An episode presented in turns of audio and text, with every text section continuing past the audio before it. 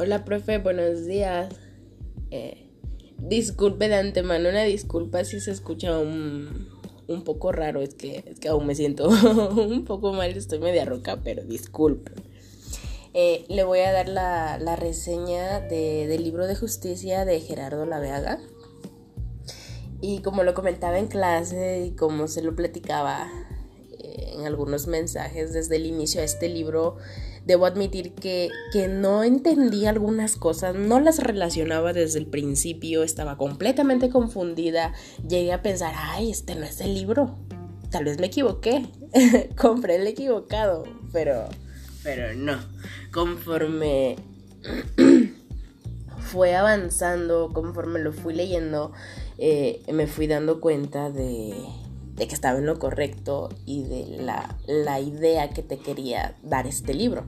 Y lo que pude notar era que, que te centraba en, en querer abrirte los ojos al grado de corrupción que tenemos en nuestro país, y no solamente en las calles, no solamente en las escuelas, no solamente en los despachos, sino estamos hablando del, de, del sistema en general de nuestro, se podría decir, de nuestro mayor órgano. Dentro de ellos se lleva a cabo la, la corrupción más grande, se podría decir. Verdaderamente esta novela me hace pensar si la justicia en verdad existe o simplemente puede tener la postura que pues a cada uno le parezca mejor. Y si es así, si verdaderamente la justicia es lo que a usted o lo que a mí nos parece, ¿dónde entran las leyes? ¿Dónde quedan? Es como que un enigma que, que aún no he descifrado, tal vez por los pocos conocimientos que tengo, probablemente no lo llegue a descifrar nunca, pero bueno. Y de igual manera me identifiqué con la protagonista, Emilia. Eh, bueno, no, no por lo hermosa, acuerpada acá, una Maribel Guardia que te lo describe el autor, ni por tener este a un pretendiente de los 11 más poderosos de, México, sino por la manera en la que actúa durante esta trama y la manera en la que actúa al final. Al final no estaba muy de acuerdo con ella, pero pensando un poquito a fondo, este, me puse en su lugar y, y creo que sus valores, la manera de ser educada desde niña y todo ese contexto influyó demasiado en que ella tomara esa decisión y probablemente yo lo haría. Probablemente. El punto de inicio de, de este libro inicia o gira, como lo quiera ver así, en el asesinato de, de una joven de secundaria llamada Lucero Reyes. Pero... Mmm, ¿Cómo le podría decir? Lo importante o lo llamativo de este caso, lo que mmm, me resaltó un poquito más, es que si nuestro país se podría decir que esto es el pan de cada día, ¿no? O sea, ¿por qué te pone de ejemplo un asesinato cualquiera, verdaderamente eh, creo que sí fue verídico, creo que estuve investigando un poco y, y sí, sí ocurrió, sí pasó, pero, pero vuelvo a lo mismo. ¿Por qué centrar un asesinato? Cualquiera, esto pasa todos los días. Ya lo había dicho, ¿no? El pan de cada día en México. Así que entre decenas de, de todos estos asesinatos y, cosas que pasan al día, pues no debería de haber tanto tan tanto revuelto por porque por querer recrear esto, pero lo especial de este caso no era solamente el asesinato. Era la manera o la forma o el lugar, quise verlo así. El lugar donde fue donde fue encontrado el cuerpo que fue en en un parque, ay, recuerdo que era en la Alameda, profe, soy mala para, para recordar lugares. Pero todo esto se realizó mientras se, se llevó a cabo, mientras, perdón, mientras se realizaba un mitin político en el cual estaba el jefe de gobierno. Entonces, vamos, sacrilegio, ¿cómo puede pasar esto mientras el jefe de gobierno está aquí? No es por su sola presencia, pero vamos, te está hablando una figura pública seguramente, quiero pensarlo, de, seguridad, eh, de beneficios para las personas. Y, y a unas cuadras, a unas calles, encuentras el cadáver de una niña. Algo un poco loco, ¿no? Desde aquí esta historia se comienza a tornar en muchas, muchas, muchas, bueno, no muchas, muchas historias más. Pero estas historias se van entrelazando. Eh, tienen un sentido todas. Y la vida de los distintos personajes eh, que toman parte de esta historia principal se, se, alinean. Y se alinean tanto en la ética como en la moral, en la religión, eh, ¿qué más? En la cobardía, en el coraje que tienen algunos por lograr el beneficio, como por ejemplo el de Emilia. Y cada uno de los protagonistas, perdón, así como la, la eficacia de, del ámbito académico que desempeña cada uno, del oficio que tiene cada uno, pues también siento que deja mucho, mucho, mucho, muchísimo que desear por algunos. Estamos hablando de, de, de mentirosos, de profesionistas que verdaderamente les vale un, carajo lo que pase con, con los demás. Solamente son ellos, ellos, ellos y nada más ellos. Y una historia un poco loca. Se podría decir que. que esto mm, inicia con el procurador de, de justicia. Pongámonos a pensar que si este no hubiera estado en ese meeting o en eso, ese cadáver hubiera sido desechado, así como de, ah, ok, ya encontramos otro. No hay familiares, no hay nada, fosa clandestina, va y se acabó. Pero no. Aquí el, procurador de justicia del distrito, sí, ¿no? el libro lo menciona aún como Distrito Federal, Federico Ballesteros, el cual es el encargado de, de resolver este caso, ha propagado gracias a, la cobertura desmedida de los, de los medios. Es decir, todos ellos estaban como que a, la defensiva por lo que había pasado con este caso. Los errores de eventos pasados y la presión por parte de, de su prisión, la presión por parte de sus superiores provoca que, que el defensor de los derechos humanos provoca en él la necesidad de capturar y presentar al culpable y desde aquí me imagino que lo podemos ver no como verdaderamente hacerlo por, por el puesto que él está ocupando, sino por la presión, como yo lo había dicho, la presión de los superiores, la presión de las personas, la presión de la prensa, de decir, ok, usted es el encargado, usted tiene que encontrarme al culpable y, y sí lo voy a hacer para terminar como el bueno de la, de la película, de la historia. Si no lo hago, todo se me viene en contra mí este es otro, otro valor de este personaje que, que me imagino que todos los políticos, todos los que se adentran en ese mundo, pues la tienen solamente, como, como decimos coloquialmente, por, por quedar bien, ¿no? Es a lo que yo me senté. Eh, paralela a esta historia se encuentra un enfermero, el cual responde al nombre de Eric, y es condenado a 40 años de prisión por, por practicarle la eutanasia a su madre. Claramente esta señora estaba, estaba enferma, si no mal recuerdo tenía cáncer, eh, una enfermedad incurable con dolores insoportables.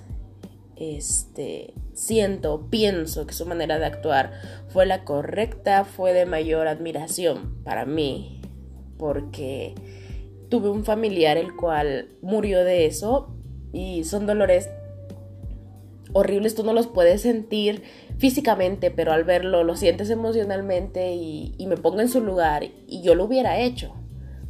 O no. Por, repito, no es armarse no solamente de, de, valor, sino de tener muchísimas agallas para volver a tu familiar. Así y lo estás ayudando. En cierta parte lo estás ayudando, pero bueno, aún eh, eso no es 100% legal, ¿verdad? No lo he investigado mucho. pero, este... Dentro de esos 40 años que le ofrecieron, que le dieron, aparece un abogado el cual le ofrece reducir su condena con tal de que pues, se haga nombrar el culpable del homicidio de Lucero. Aquí es donde ya se empiezan a inmiscuir las, las influencias ¿no? de nuestro bello Ballesteros. de decir, no, pues tenemos que agarrar a uno, sea inocente o no, el chiste que yo tengo que quedar bien y ustedes vean cómo le hacen. Estoy segura que eso pasó. y pues este chico prácticamente pues acepta, ¿no? ¿Qué más le puede pasar? Que le reduzcan su condena, que le agreguen otros 20, últimamente pues ya está dentro, ¿no? ¿Qué, qué, qué más le puede pasar? regresamos a nuestra historia central. Le digo que va, cambiando. Aquí es donde aparece eh, Rosario, la, mejor amiga de Lucero, que también esta chica muy valiente, de traumas y llena, de traumas demasiados, por la manera en la que la describe el libro, por la manera en la que actúa, eh, estaba enferma. Ella era amiga pues de los cero reyes y ella reconoce, sabe quién es el verdadero culpable de la muerte pues de su amiga. Y ella sí desea que se haga pues, la verdadera justicia castigando pues, al culpable y liberando a este inocente incrédulo que pensando que contribuir con un delito más pues, lo va a librar, ¿no? Pero no saben la que se mete pero no sabía a quién, a quién recurrir, o sea, como le había comentado, era una niña eh, con una autoestima muy baja, eh, que, que, verdaderamente no sabe a quién acudir, con quién hablar, cómo expresarlo, cómo decirlo. Y aquí es donde se topa con nuestra guapísima Emilia. Una, una chava que que se parece a mí, que no sabe lo que quiere. Ah, no es cierto, yo sí quiero, yo sí sé lo que quiero. y es donde se, ellas se hacen amigas. Amigas en la extensión de la palabra de llegar a tener una confianza tan grande y de solventarle a ella todos los, todos los problemas, tanto en casa como en como en el caso de su amiga, ¿no? La vida de Emilia y de de esta Rosario se cruzan, pero ambas para hacer justicia, pues por la muerte de Lucero. Es a partir de aquí donde ellas entran en la aventura de, pues, de encontrar al, verdadero culpable. Y mientras esto ocurre, mientras ellas andan envueltas de, de, encontrar quién es el verdadero culpable en el libro, este, se encuentra la, la intervención de, de, ministros corruptos que trabajan con burócratas que de igual manera vienen siendo lo mismo. Eh, podemos decir que aquí el autor ah, a la hora de escribir este libro no hace hincapié tanto, tanto en el asesinato de Lucero, sino que a través de esta novela realiza una sátira del sistema penal y de cómo se realiza realmente la impartición de justicia de la nación. Y como les decía al inicio, la manera este, de, desear, de, de pensar y de decir, ¿cómo puede ocurrir esto dentro de este medio? O sea, me espero todo de fuera, pero de dentro no. Y, y sí, sí es un poquito raro imaginarme esto, pero bueno. Podemos resumir este, todas estas historias junto con la, la del taxista, aquí el, el malo, el... ¿Cómo le podría decir?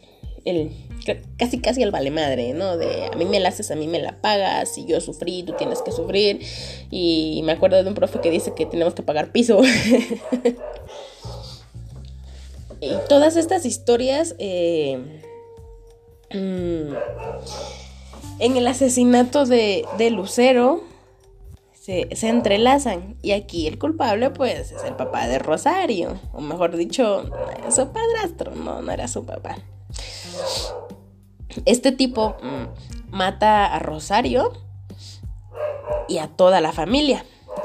Por el hecho de pues haberlo acusado con Emilia, estuvo, si no mal recuerdo, estuvo en prisión, sí, sí, estuvo día, días, un día creo. Pero este, volvemos a lo mismo, nuestro sistema no funciona. ¿Cómo le hizo? Quién sabe, las pruebas no eran, este, no eran las necesarias, no eran las eficientes. Así que pues salió libre. con, con sed de venganza, sabía que su, su hijastra lo habría delatado, así que pues fácil, ¿no? Los eliminamos y ya no queda nadie que, que me pueda decir algo más, ¿no? Al final del día Emilia pues no tendría todo, no tenía las pruebas aún necesarias, necesitaba mucho más, actuaron de una manera muy... Mm, ¿Cómo le podría decir? Muy irracional. Creo que no, no era... Eh, no era el momento de hacerlo, necesitaban más para asegurarlo, pero bueno. Esta historia sí me pareció de lo mejor. He leído otros autores y creo que esta historia me, adentró demasiado. Y aquí el autor expone otra vez el sistema de justicia penal mexicano al mismo tiempo que, expone las ideas de, de, todos aquellos académicos que se oponen al nuevo sistema de justicia de México. Es decir, al tratar de cambiarlo, existe el conflicto, la contradicción de partes. Y eh, de cierta manera parece analizar en cierto modo las, a las escuelas de Derecho de México, eh, haciendo críticas también a, este sistema de enseñanza que se imparte en todas las escuelas, no solamente en la libre de Derecho donde estaba nuestra guapísima Emilia, sino a todas las escuelas en general. Pues estas solamente al parecer se, se están centrando en, en crear abogados que estén dispuestos a trabajar por, por el mayor postor, ¿no? Y no para prestar un servicio a la sociedad y pues ayudar verdaderamente a quien lo necesita. Solamente es de, a ver, tú tienes que hacer esto, esto, esto, esto y tienes que sacar a tu cliente, olvidándose de los, mm, de los principios de un abogado. Es solamente decir, para librar a tu cliente tienes que hacer esto, esto, esto, esto. Y si no, busca la manera. Pero tienes que sacar a tu cliente. ¿Cómo? ¿Quién sabe? Es tu deber, sea inocente o sea culpable. Aquí estamos, creo que un poquito mal. Nos olvidamos de la esencia de, de, justicia, nos olvidamos de, la esencia de, un abogado, de, hacer el bien. Pero bueno.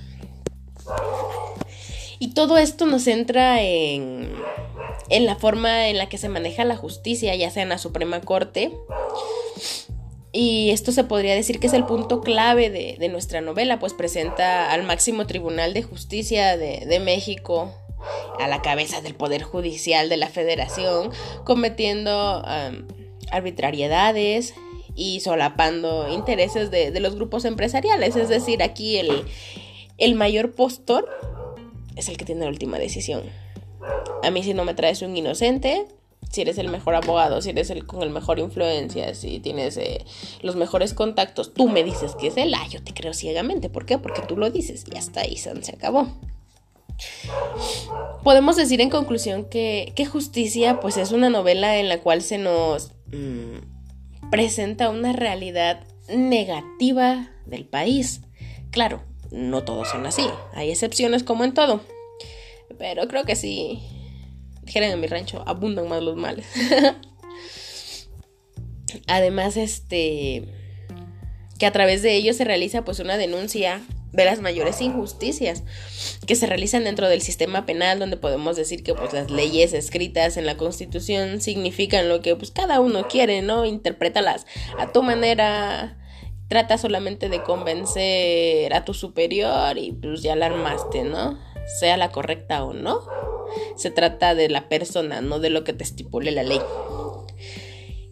Y al final de esto podemos plantearnos la pregunta del millón, pensando si, si en realidad la corrupción es el problema dentro de nuestro sistema mexicano o, lo es la propia sociedad, la cual cada, uno se, envuelve en esos asuntos delictivos, eh, teniendo como punto de partida el de la justicia no existe, yo puedo hacer lo que yo quiera y si hago bien, pues me va bien y si hago mal, pues también me va bien. O sea, la justicia se compra con dinero, muchos han He escuchado de eso, es triste, de catedráticos igual de nuestro centro, de que si entraron a esta carrera para hacer el bien, pues fíjense que no, no va a ser así, vayan cambiando de carrera. Entonces, a ver, ¿cuál, cuál es el punto central de nuestra, de nuestra carrera? Pongamos hincapié a esto. Y, fue un libro que, me hizo reflexionar bastante. Me gustó. verdaderamente me gustó. Pocos libros me llaman así la atención. y creo que esto es lo que le puedo platicar a muy, muy, muy grandes rasgos. Creo que el video tenía que durar 5 minutos, ya me duré 20. Pero bueno, esto sería todo, profesor. Em, muchas gracias y que pase una linda, un lindo día, tarde, noche, depende de la hora que lo escuche. Hasta luego.